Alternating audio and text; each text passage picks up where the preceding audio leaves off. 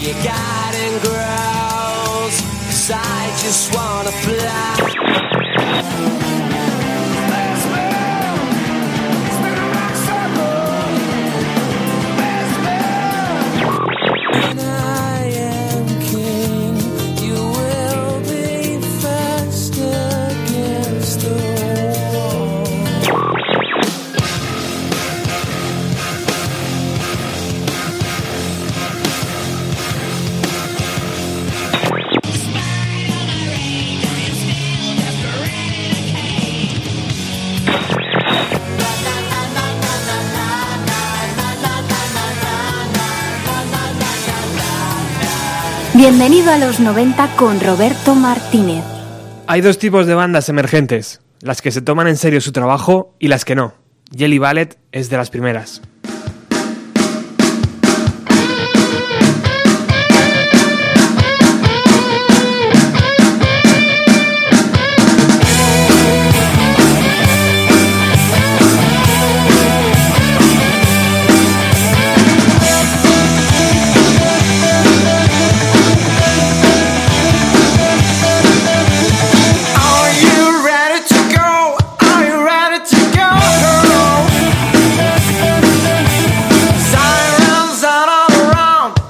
gonna call.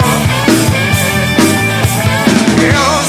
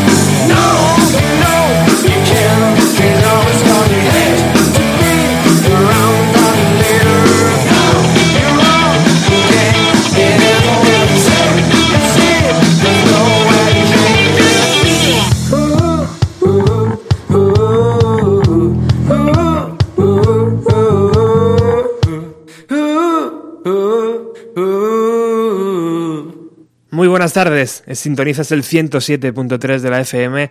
Arranca Bienvenido a los 90 con Jelly Ballet, la banda que hoy nos visita, la banda madrileña que nos va a presentar su segundo trabajo discográfico titulado Elixir Milagroso. Luego nos contarán qué de milagroso y cuál es el elixir que beben. Bueno, pues eh, empezábamos así con ellos porque es una banda referente. Ellos ganaron en el 2013 el festival de maquetas, el, concurso de maquetas de Radio Utopía y ahora vienen con su segundo disco que es una verdadera, mm, un verdadero cañón. Eh, no hay nada que decir sobre ellos. Van a estar aquí en un rato. Podéis ya mandar todas vuestras preguntas si tenéis preguntas o cuestiones a la banda. Tanto podéis utilizar el Facebook como nuestro nuevo WhatsApp. Tenemos un número de WhatsApp que te, no, no me canso de decirlo. 625 28 96 90.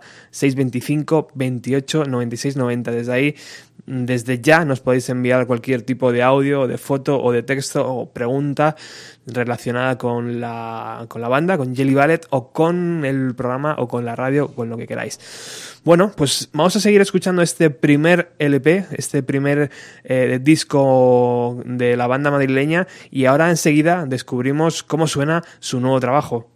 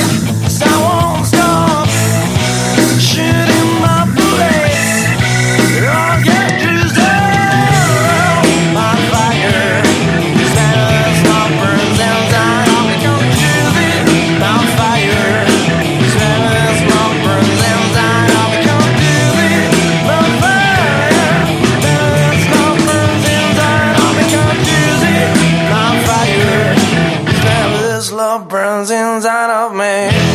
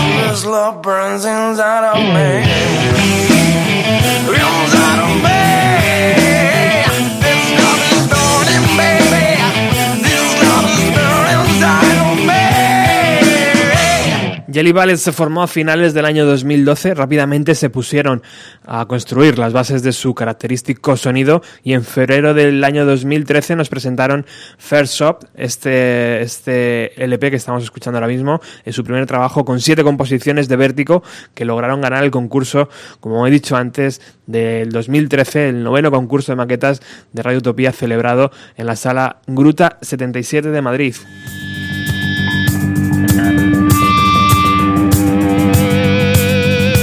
En unos minutos la banda estará por aquí, podemos hablar con ellos en directo y preguntar cómo ha sido todo el trabajo compositivo de este segundo LP, mientras escuchamos este.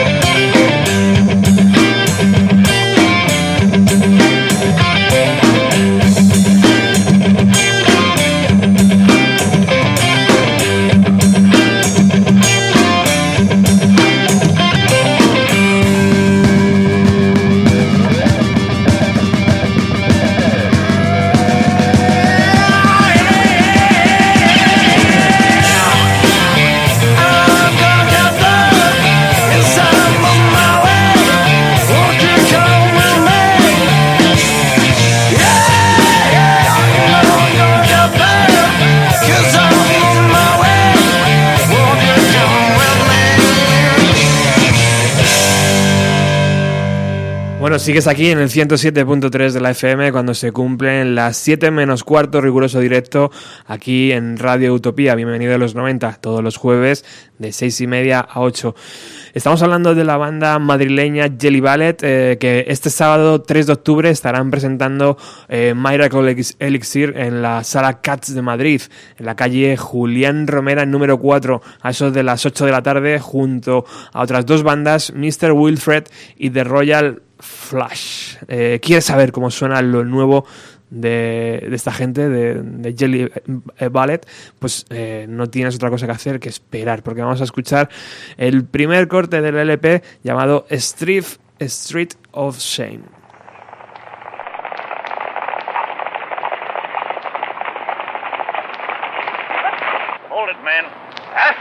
Just a little bit too late, ain't you, Sheriff? They got across the line. There ain't nothing we can do about it. Sheriff, what you need is a bottle of Dr. Carter's Indian remedy. It'll put vim and vigor into that body of yours and make you more fit for your job, Sheriff. Yeah, I'd be glad to take your order any time you want.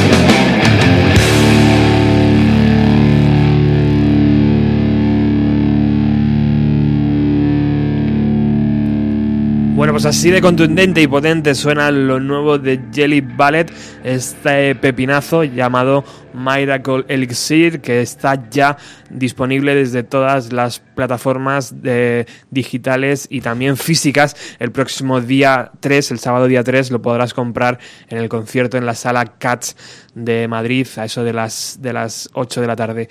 Bueno, como sabes, como sabes eh, eh, ya lo he dicho varias veces, Jelly Ballet es una banda de Madrid, está compuesta por Juan a la guitarra, a la voz, por Rocío al bajo, al cello, también hace coros, eh, con Carlos, que toca la batería, y Juanma, que es el guitarrista, que es el nuevo guitarrista que, sustituye al, anterior que, que grabó en el primer trabajo.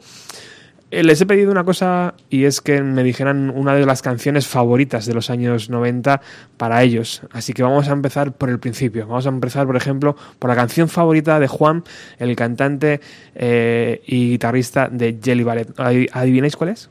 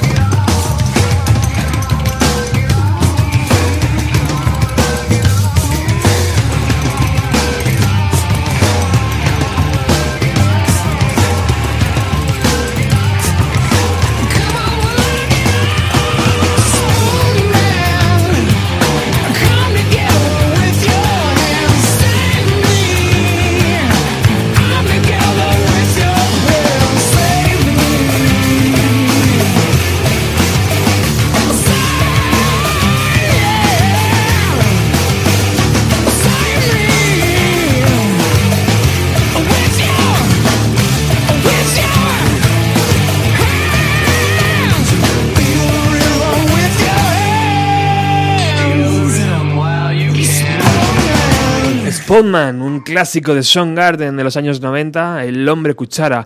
Es el tema que ha elegido Juan, guitarrista eh, y voz de esta banda que nos visita hoy, Jelly Ballet, que está al caer, están al caer, ya sabéis lo que es Madrid. Por cierto, acabo de, eh, es la primera vez que me pasa, acabo de, de cruzarme con 22 eh, camiones de policía, 32 perros, eh, un montón de guardias. Eh, y digo, ¿qué pasa? ¿Qué pasa? Aquí en Radio Utopía nunca ha pasado esto. ¿Y qué pasa? Que Antena 3 está justo al lado. Y creo que esta noche va Rajoy. Entonces, claro, lo tienen aquello peinando, controlando para que nadie se cuele y tal. Cuando me han visto por allí han dicho, cuidado con este, pero bueno, me han dejado pasar. Sputman, Garden Y por cierto, hablando de Garden ya sabéis que Chris Cornell sacó un nuevo LP titulado Hike It, Through, eh, que me tiene algo descolocado. Yo le he pegado un par de escuchas y todavía no me atrevo a ponerlo. La cuestión es que anoche mismo ofreció un concierto acústico donde presentó algunas canciones nuevas, hizo algún guiño a canciones de, su etapa en Garden y Audioslave y repasó también alguna versión como Nothing Compares to You de Prince, eh, hizo también el Thank You de, Led Zeppelin y alguna versión también de Dylan, pero lo que, que consiguió cuando consiguió que todo el mundo se emocionara de verdad en el Benarroya Hall de Seattle fue cuando invitó a subir al escenario a Mike McGrady, guitarrista de Pearl Jam, y revivieron Temple of the Dog.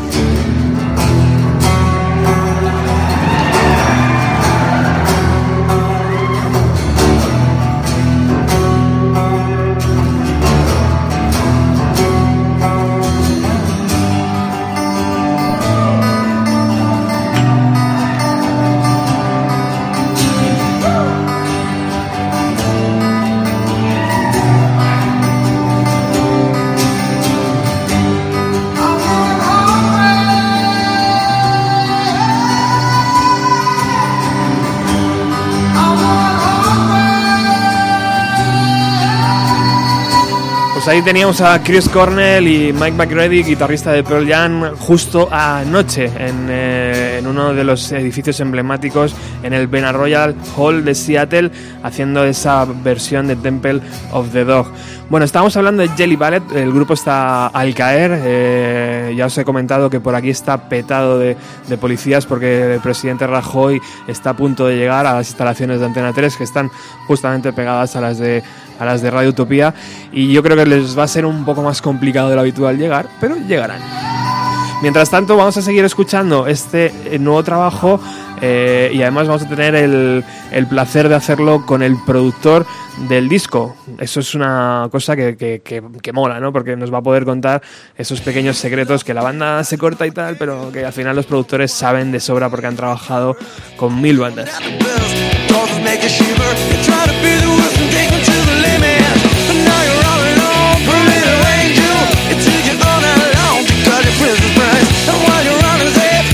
¿Y quién es el productor de este disco? Pues ni nada más ni nada menos que Danny Alcover.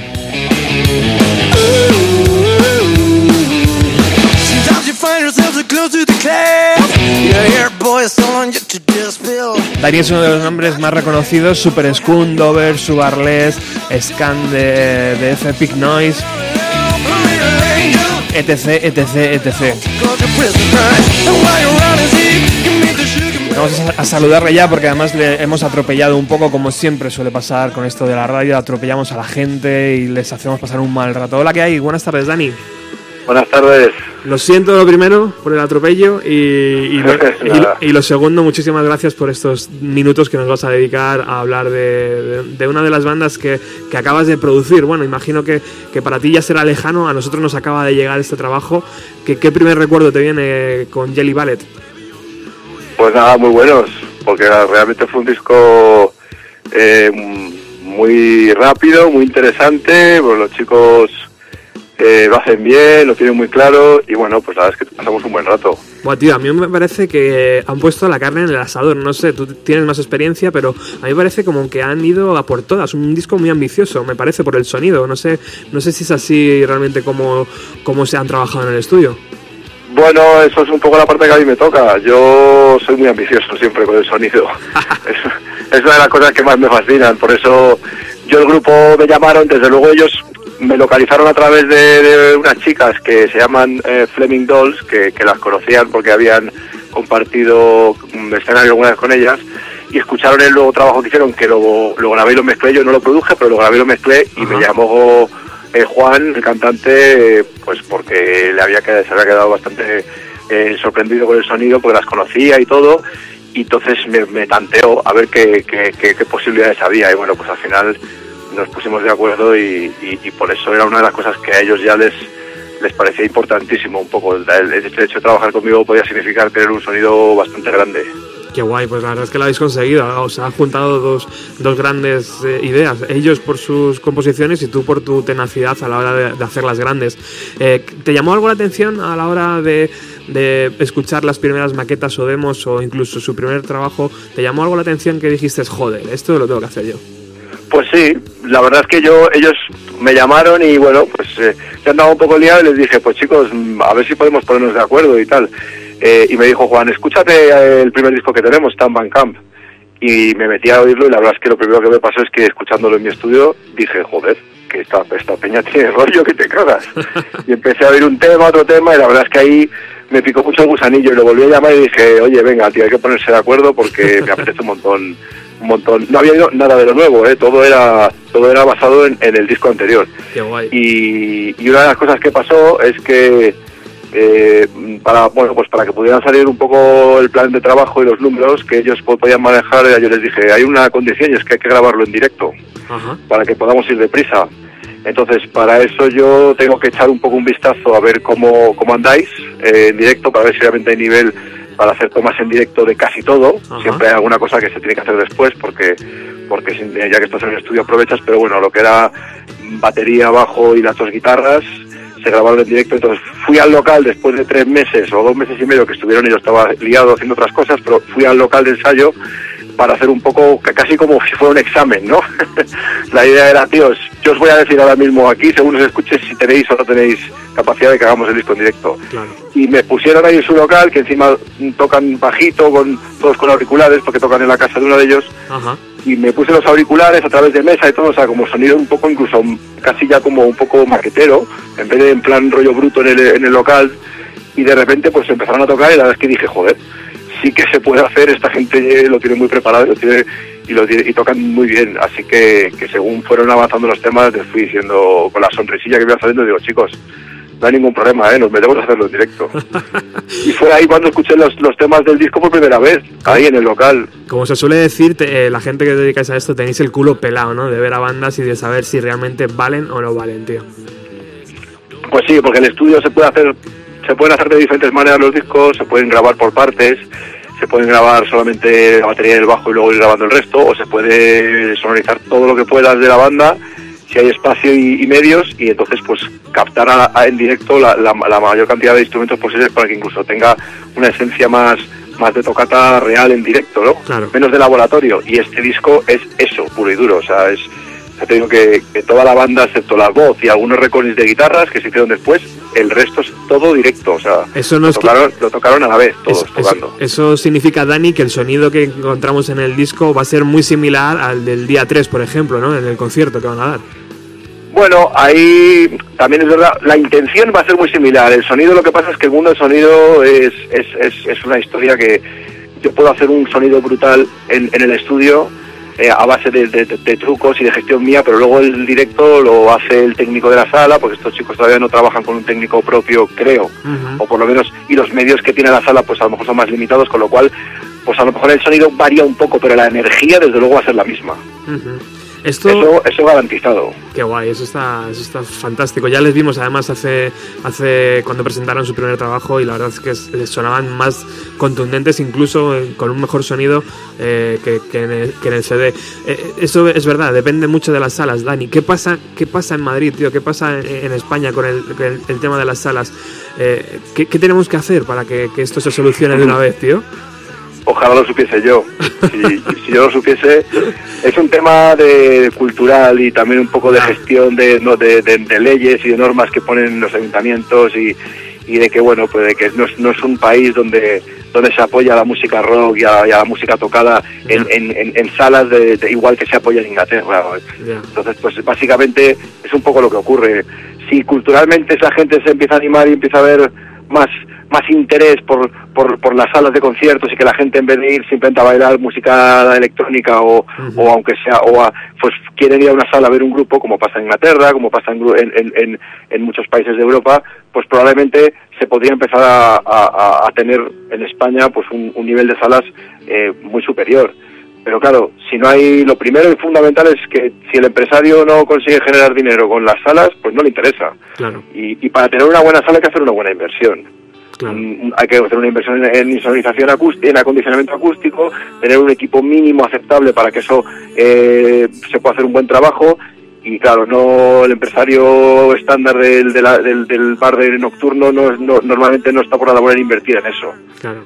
A no ser que eso le generase mucho dinero. Suele ser que vamos todos casi al límite siempre, ¿no? Y suele ser que un equipo bueno cuesta dinero siempre y unos buenos pantallas, y todo cuesta dinero y al final, claro, eh, No, y, les- y hay pegas, porque hay gente que sí que es aficionada, a lo mejor empresarios que sí que les gusta la música en directo, pero cuando intentan luego que les den la licencia para, para, para abrir una sala en directo, les ponen un montón de pegas, tienen que pasar un montón de controles y al final dicen, uff, me va a salir carísimo esto, no me interesa, paso. claro.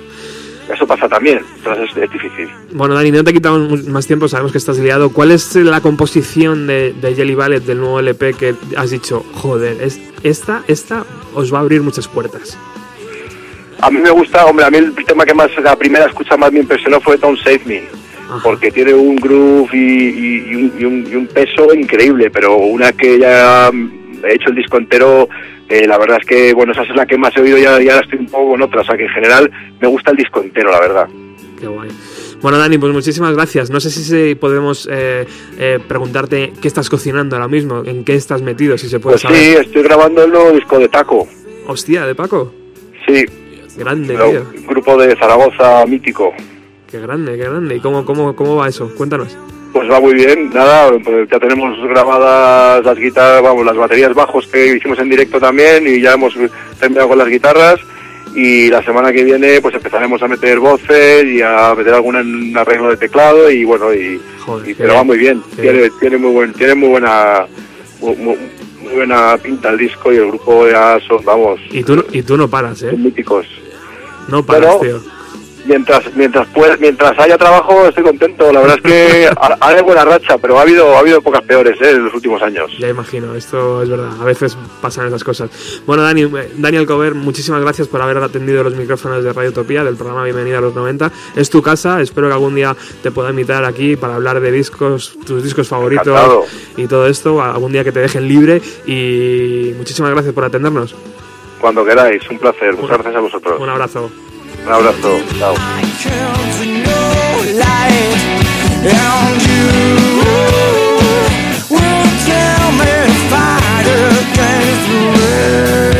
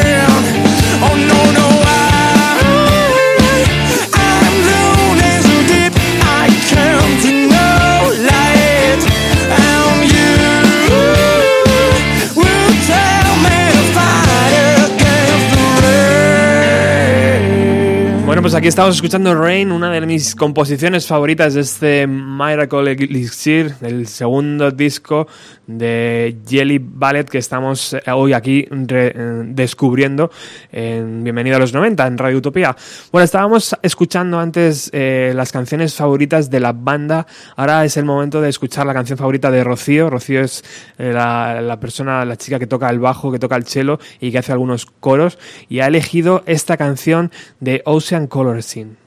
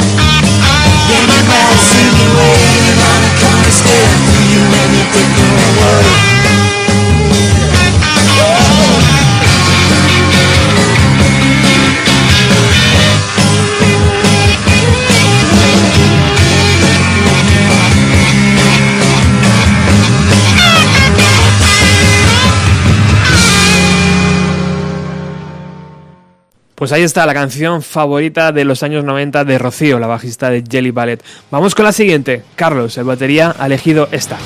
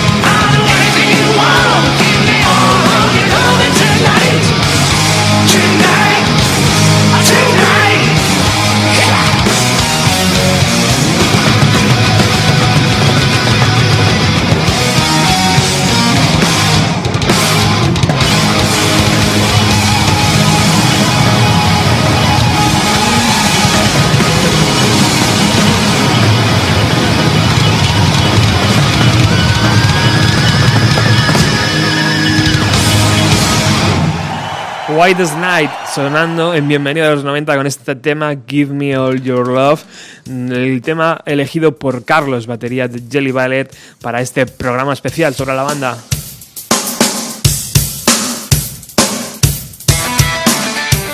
Ahora vamos con Juanma, el guitarra. Dream Theater.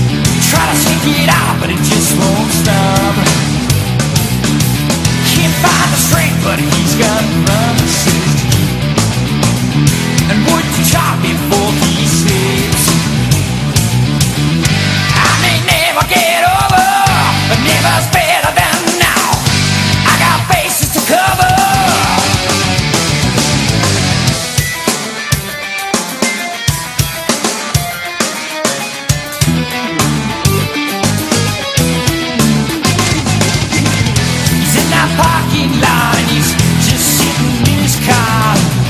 It's nine o'clock, but he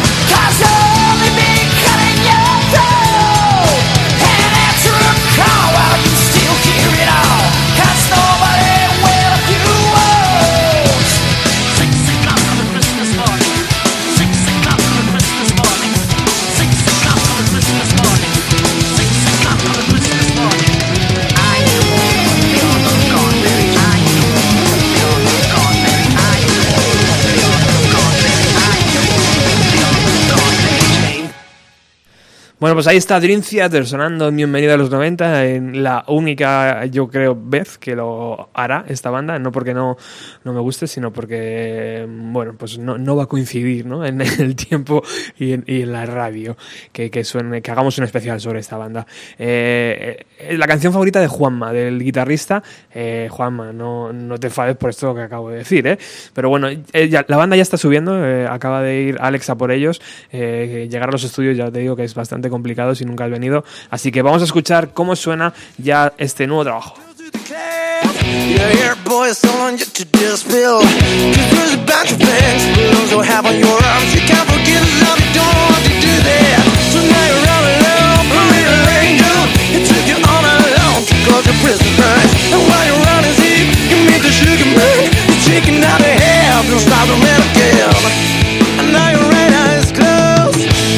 You to a to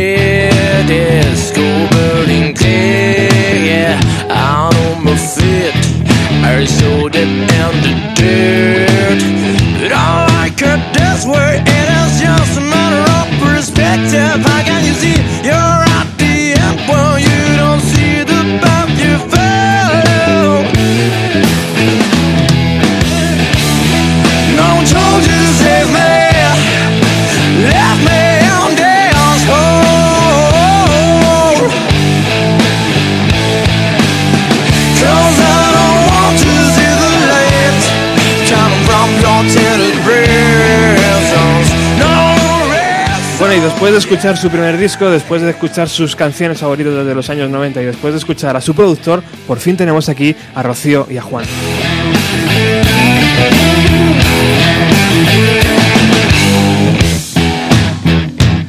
Llegar a Radio Utopía no es nada fácil y hoy menos, ¿sabéis por qué? Porque está Rajoy muy cerca de aquí, va a hacer, Anda. va a hacer una entrevista en, en Antena 3 Ah, por eso era el atasco que me he comido viniendo. y ¿no? está increíble eso, lleno de coches de policía, de perros, de bueno, un montón de cosas.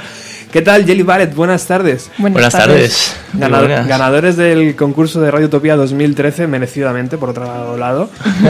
Gracias. ¿Uno se acostumbra a que le digan siempre cosas bonitas? Uf, la, la verdad es que no- nos gusta mucho que nos digan cosas bonitas, no nos cansamos por ahora. Va- Van en, en la historia de la banda, ¿no? Vale, sí, sí, sí. No, la, la verdad es que estamos teniendo mucha suerte y estamos encantados con lo, con lo que estamos haciendo y además a la gente también le está gustando. Eh, entonces todo por ahora fantástico. Eso sí, lleva mucho trabajo detrás que esperamos que, a la larga se vea recompensado, pero, pero vamos, moralmente desde luego que, sí que estamos muy contentos. Bueno, este nuevo trabajo, la verdad es que esta mañana creo que lo comentaba con, con Rocío. eh, por un lado, eh, ves perfectamente el sonido de la banda que os habéis currado en el primero, pero que las canciones toman otra dimensión, ¿no? Es como son un poquito más maduras, un paso más allá. Eh, contarnos, ¿cómo ha sido ese proceso hasta llegar a- al sonido que yo quiero que suene en mi disco? ¿Cómo ha sido todo eso? Pues bueno, la verdad es que nosotros al principio cuando empezamos, eh, bueno, pues eh, Juan Carlos y yo éramos de amigos, nos conocíamos y tal, pero sí que tuvimos un guitarrista eh, que luego por temas de trabajo pues tuvimos que cambiarlo, otro guitarrista después, otro guitarrista después, tuvimos muchos cambios hasta que llegó Juanma. Y entonces a raíz de llegar Juanma y hacer unos cuantos bolos juntos y tal, como que ya empezamos a compenetrarnos mucho entre nosotros, a entendernos muy bien. Y, y ya sí que componíamos todos juntos en, en el estudio, bueno, en, en el local. Y, y ya empezamos como a, a tener nuestro primer principio de sonido de disco.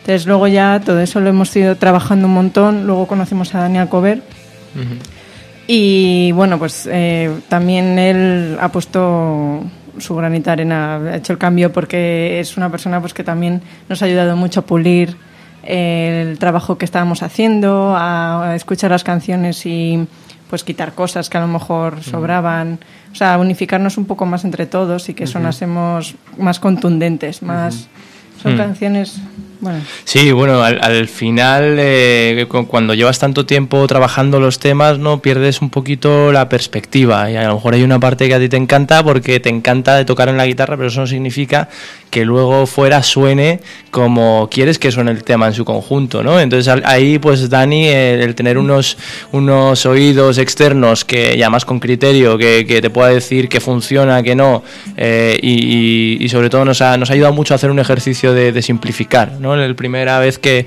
eh, pues se vino al local de ensayo y se, se llevó los temas grabados, se los estuvo escuchando y nos comentó pues algunas cosas. Oye, ¿por qué no probáis a simplificar esto? Esto de repente se ha convertido en una canción de metal progresivo. Teníamos algún tema, ¿no?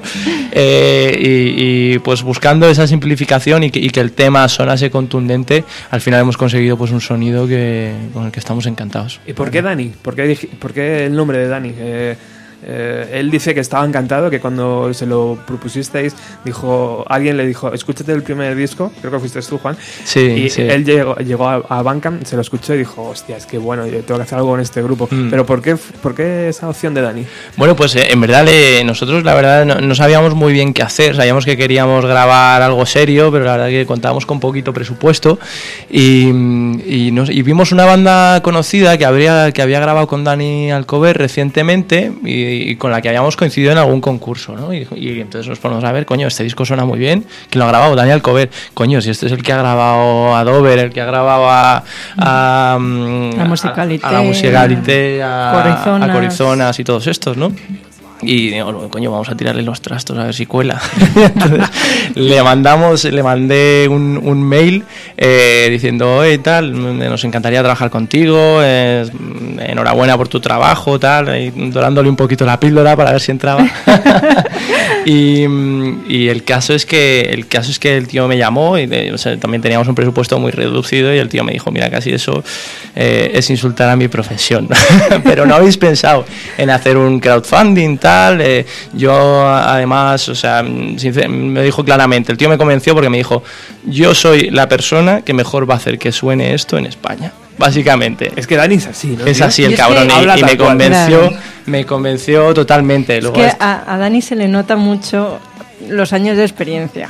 Tiene el culo pelado. Sí, sí, totalmente. El culo pelado, eso es. Y, y es que te convence, pero te convence eh, además de forma machacante. O sea, es que te, te deja aplastado. Sí, Dices, sí. ¿cómo no lo voy a hacer Ese día me detuvo una hora al teléfono, la verdad.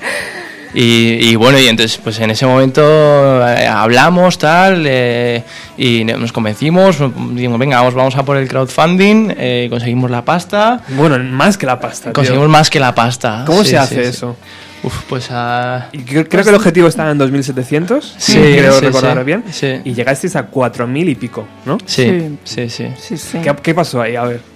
Pues no, no sé, yo, yo creo que lo que hicimos bien es que involucramos mucho a la gente, le explicamos muy bien lo que es el proyecto y, y lo que realmente nos ilusiona a nosotros esto y, y- y les convencimos en el sentido, igual que Dani a nosotros, de, de que es que íbamos a sacar un disco acojonante, que necesitábamos su apoyo pero que iban a flipar. Y, y al final así ha sido. O sea, ahora mismo tenemos a, a- a los mecenas eh, encantados y es- están Bueno. casi con más ilusión que nosotros. con Moviendo disco las nuevo, la verdad. redes más que nosotros y haciéndoslo todo. O sea que la verdad que espectacular. Tenemos que dar un montón de gracias a Qué todos. Sí, ¿Y qué ocurre cuando eh, se marca un objetivo y de repente tienes X más?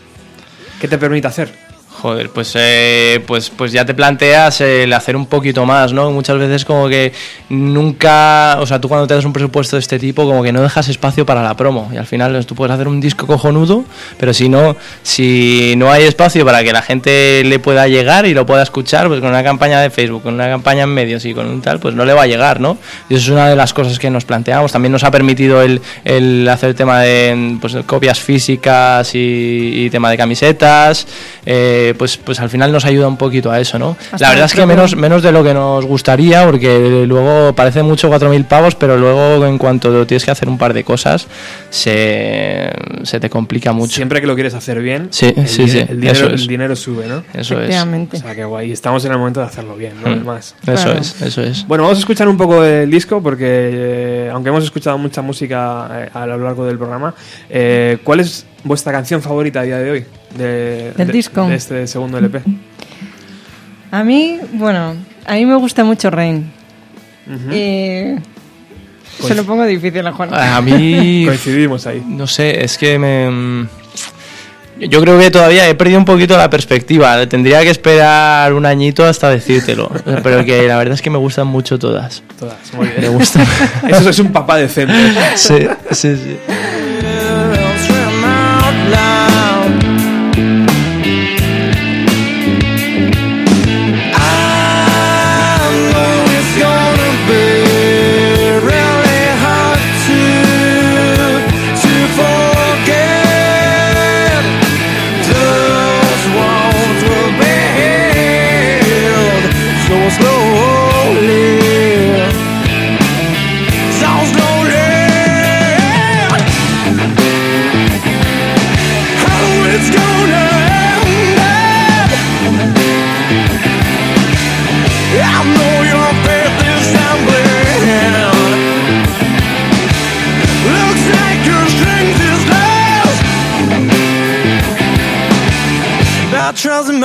you'll find a way.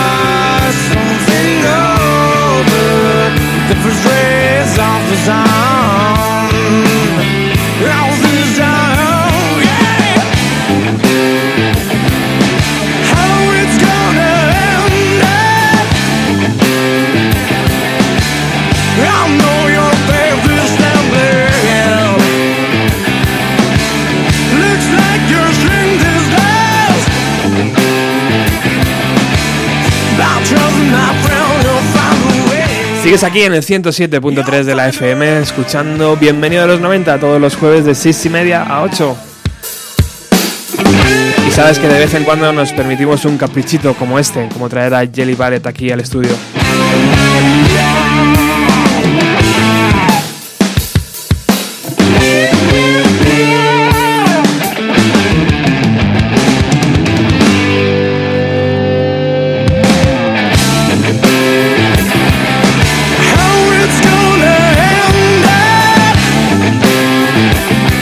Presentando su segundo y ambicioso trabajo llamado Miracle Elixir. No sé si lo pronuncio bien, chicos. Perfectamente bien. Eh, ¿Cuál es el elixir milagroso ese que tenéis guardado? ¿Cuál es, cuál es el secreto de, de vuestra eterna juventud? Bueno, el secreto es que no hay secreto. es un poco. El, eh, de hecho, es un poco crítica el nombre del disco. A, a la sociedad que nos vende elixires milagrosos para todo, para todos los problemas de la vida y que no existen, ¿no? Y que realmente no, no se resuelven las cosas así. Son mucho más profundas, mucho más complicadas y no se resuelven con, con un producto que me va a hacer parecer más joven, más guapo o más lo que sea. O ¿no? me va a resolver los problemas de la vida. Mm. Mola, mola. Bueno, el sábado 3 de octubre, eh, Sala Cats eh, de Madrid, en la calle Julián Romera número 4, a eso de las 20, de las 8 de la tarde, junto con Mr. Wilfred y The Royal Flash, a las eh, un día de, de rock and roll puro, ¿no? ¿Cómo, cómo os estáis, sí, cómo estáis Dos preparando? bandazas, dos bandazas. Contarnos. Pues estamos ensayando a tope. ¿Sí? Sí, sí, la verdad. La verdad, y además eh, habrá una sorpresilla que hemos tenido. No sé si habéis si has escuchado el, el último tema. Sí. Eh, pues es una balada en la que canta una chica que tuvimos la suerte de contar con Guiomar Hidalgo de las Groove Girls, que es una banda, la verdad que muy, muy cañera en directo. Algo me han dicho, sí. Y pues vamos a tener la suerte de, de contar con, con Guio en el concierto. Wow, qué guay, tío. Pues vamos a escuchar.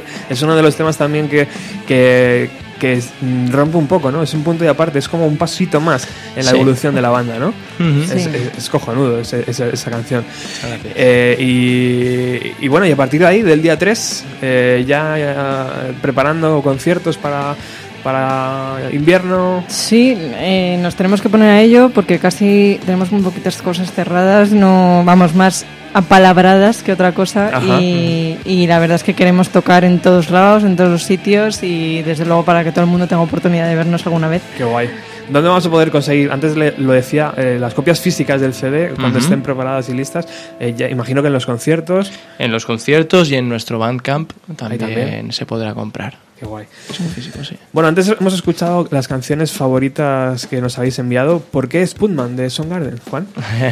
Pues no sé, me, me parece que tiene un, un ritmo especial el tema, eh, que se sale de lo normal, pero al mismo tiempo me, me parece súper cañero. Y, y la verdad es que soy un fan absoluto de Chris Cornell.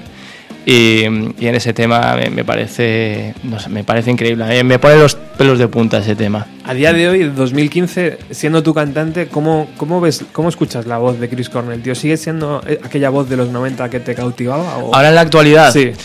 Eh, pues eh, la verdad es que solo lo he visto una vez en directo. eh, fue en Madrid y, y la verdad es que me quedé con no con muy buen sabor de boca. No sé si estaba en plenas condiciones o no. eh, también es verdad que no estaba en un buen sitio cerca de los altavoces.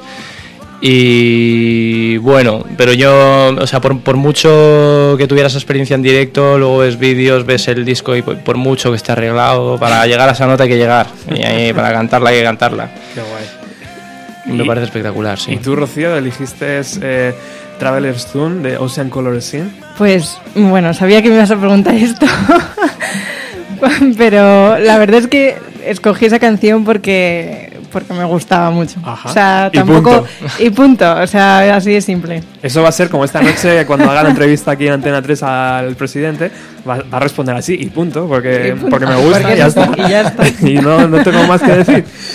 Eh, bueno, vamos a escuchar eh, Lovers in a Cage, in a- eh, eh, que yo creo que es la canción que antes comentaba Juan, donde podemos escuchar esa voz que yo eh, esta mañana la confundía con, con la de Rocío y ya ella me ha dicho, no, no, ojalá, ojalá. Ojalá sí, desde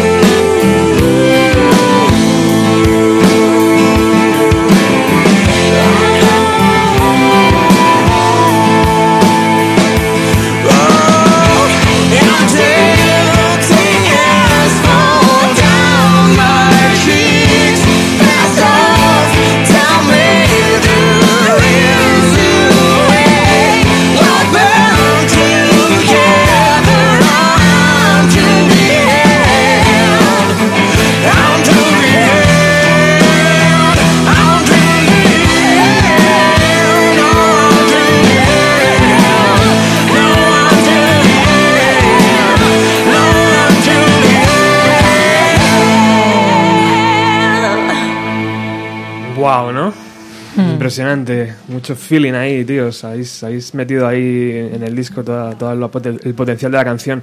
Eh, el mejor piropo que se puede decir a una banda española es que no parece una banda española. Pues no lo sé. Si cantamos en inglés, eh, posiblemente, ¿no? Porque es posible. es que no sé. suena, suena brutal, suena, suena muy currado. Es que la, la palabra es curro, ¿no? O sea, la palabra que hay Sí, es- lleva mucho curro. es curro, tío. Sí. Muchísimo. Antes eh, presentaba el programa diciendo hay dos tipos de bandas emergentes, la- las que curran y, y las que no, ¿no? Y decía que Jelly Ballet es de las primeras, ¿no? De las que se lo curran. Eh, y es tan sencillo como eso. O, sea, es o también hay que tener un poco de talento y tener un poco de suerte y tener un poco de escribir un correo a Dani que te responda y tal. Pues- o, solo- solamente es currar. A ver. Bueno, un poco de todo, pero mucho curro, de verdad, porque solo con talento no haces nada. Eh, solo con suerte la pierdes, porque si no la aprovechas lo pierdes. Y el curro, sin embargo, es una cosa que no pierdes nada. O sea, si curras, eso que tienes y que te llevas siempre, siempre, siempre vas a ganar. Y la verdad es que llevamos como desde la última vez que tocamos eh, fue en diciembre del año pasado y desde entonces no hemos parado en el, en el local de ensayo a, a machacar los temas, a volverlos a cambiar, a revisar otra vez, a grabar para ver cómo se oyen, a volver a regrabar, etcétera. Y al final, pues, eh, bueno, eh, creo que, que ha dado sus frutos. ¿Ha quedado algún tema fuera, chicos, de, de la grabación? Mm, no, no ha quedado ningún tema fuera. Tenemos algunas, sí que hay ideas descartadas, pero no llegaron a ser temas, por así decirlo. Sí, sí que hay riffs de guitarra que descartas o cosas concretas, pero, pero la verdad es que enseguida mm, estuvimos más o menos de acuerdo en lo que funciona. Estuvimos más o menos de acuerdo en lo